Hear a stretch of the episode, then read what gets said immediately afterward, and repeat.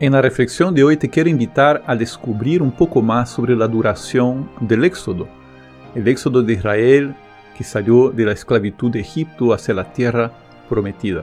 Nos cuenta la Biblia en varios pasajes que fueron 40 años de peregrinación por el desierto hasta llegar a Canaán. Para entrar en el contexto del significado de esos 40 años, vamos a analizar algunos pasajes del libro de los números. Prepara tu Biblia, tu cuaderno de apuntes, porque vamos a explorar juntos el simbolismo del número 40 en relación con este éxodo y encontrar elementos que nos ayuden a vivir mejor el tiempo de la cuaresma. Yo soy Ricardo Braz y te doy la bienvenida a más un episodio de La cuaresma con la Biblia.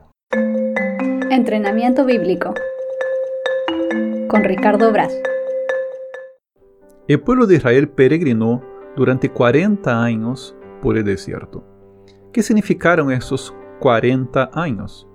La idea de 40 años estuvo muy presente en la ley y en los profetas. Podemos verlo, por ejemplo, en el pasaje de Amós, capítulo 2, versículo 10. Yo los hice subir del país de Egipto y los llevé por el desierto 40 años. 40 años, ¿por qué tanto tiempo? El libro de los números nos narra dos episodios que explican la demora del pueblo en el desierto, aunque los dos episodios presentan motivos bastante diferentes. El primer episodio es la presencia de la gloria de Dios en la tienda donde ellos ofrecían culto a Dios. La tienda construida por Moisés y Aarón con orientaciones divinas era también conocida como la morada o también la tienda del encuentro o la tienda del testimonio, así se le llama en la Biblia con esos diferentes nombres. Lo leemos en Números capítulo 9 versículos 15 y siguientes, lo siguiente. El día en que se erigió la morada, la nube cubrió la morada, la tienda del testimonio. Por la tarde, la nube se quedaba sobre la morada con aspecto de fuego hasta la mañana. Así sucedía permanentemente. La nube la cubría y por la noche tenía aspecto de fuego. Cuando se levantaba la nube de encima de la tienda, los israelitas levantaban el campamento y en el lugar en que se paraba la nube acampaban los israelitas. A la orden del Señor partían los israelitas y a la orden del Señor acampaban. Quedaban acampados todos los días que la nube estaba parada sobre la morada. Si se detenía la nube muchos días sobre la morada, los israelitas cumplían con el culto del Señor y no partían. En cambio, si la nube estaba sobre la morada pocos días, a la orden del Señor acampaban y a la orden del Señor partían. Si la nube estaba sobre la morada solo de la noche a la mañana y por la mañana se alzaba, ellos partían. Si estaba un día y una noche y luego se elevaba, partían. Si en cambio se detenía sobre la morada dos días o un mes o un año, reposando sobre ella, los, israelitas se quedaban en el campamento y no partían. Pero en cuanto se elevaba, partían. A la orden del Señor acampaban y a la orden del Señor movían el campamento. Rendían culto al Señor según la orden del Señor transmitida por Moisés. Esto está en Números capítulo 9, de 15 a 23. Según ese texto, el motivo de la lentitud en el avance por el era muy divino, la orden del Señor. Y la presencia de Dios en medio del pueblo marcaba el ritmo de la marcha. Pero hay otro texto que parece completar esa perspectiva. También está narrado en el libro de los números, capítulos 13 y 14.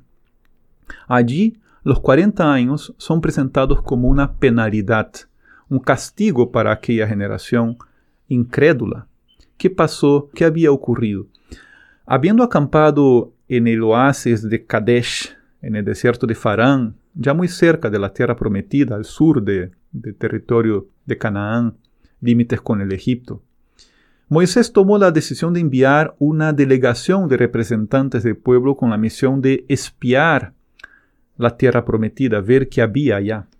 Su misión era recorrerla y volver con un reporte acerca de la viabilidad de la conquista.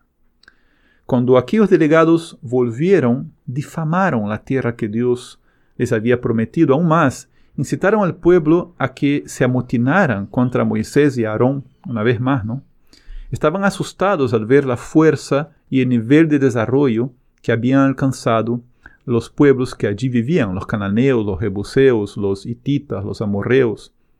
Desconfiaron de la bondad y del poder de Dios que los había conducido al desierto para ponerlos delante de un desafío que ellos creían ser imposible. Moisés y Aarón se sintieron profundamente mortificados por aquella actitud de incredulidad del pueblo. Una vez más, los israelitas dudaban de la bondad providente de Dios y se quejaban de haber sido liberados de la esclavitud de los egipcios. Y nos cuenta la historia que solamente Josué y Caleb defendieron la idea de que con Dios la conquista de aquellos territorios sería posible. Entonces, tras implorar la misericordia de Dios una vez más, ¿no? Moisés intercede ante Dios por el pueblo, Moisés hace una revelación a aquellos delegados que habían difamado a Dios y a los planes de Dios. Dice lo siguiente, según el número de días que empleasteis en explorar el país, cuarenta días, cargaréis cuarenta años con vuestros pecados, un año por cada día. Así sabréis lo que es apartarse de mí. Yo el Señor he hablado. Eso es lo que haré con toda esta comunidad perversa amotinada contra mí. En este desierto no quedará uno, en él han de morir. Números 14, de 34 a 35. Siglos después, los cantantes del templo recitarían un salmo que les haría recordar las actitudes en el desierto. Dice así el salmo. Por cuarenta años me repugnó aquella generación y dije, es un pueblo que se desvía en su corazón y no conocen mis caminos. Salmo 95, versículo 10. Ahora bien, sea por la presencia de Dios en medio del pueblo, en esa misteriosa nube, la orden de Dios que marcaba la marcha, o sea por la condena de Dios a aquella generación incrédula, el hecho es que toda la tradición hebrea nos habla de una peregrinación de 40 años por el desierto.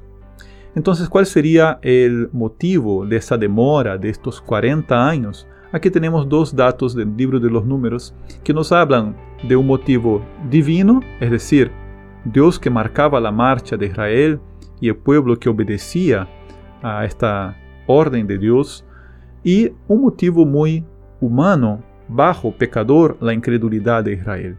Nos habla de esta dualidad.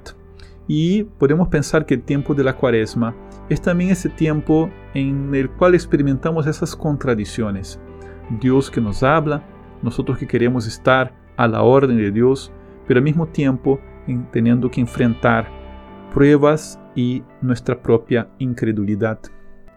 Esta ha sido entonces la reflexión de hoy, breve y sencilla, sobre el motivo de esos 40 años y el significado de esos 40 años en el desierto. Si te ha gustado descubrir esto y quieres seguir profundizando, es necesario que sigas también estudiando y orando con la Biblia.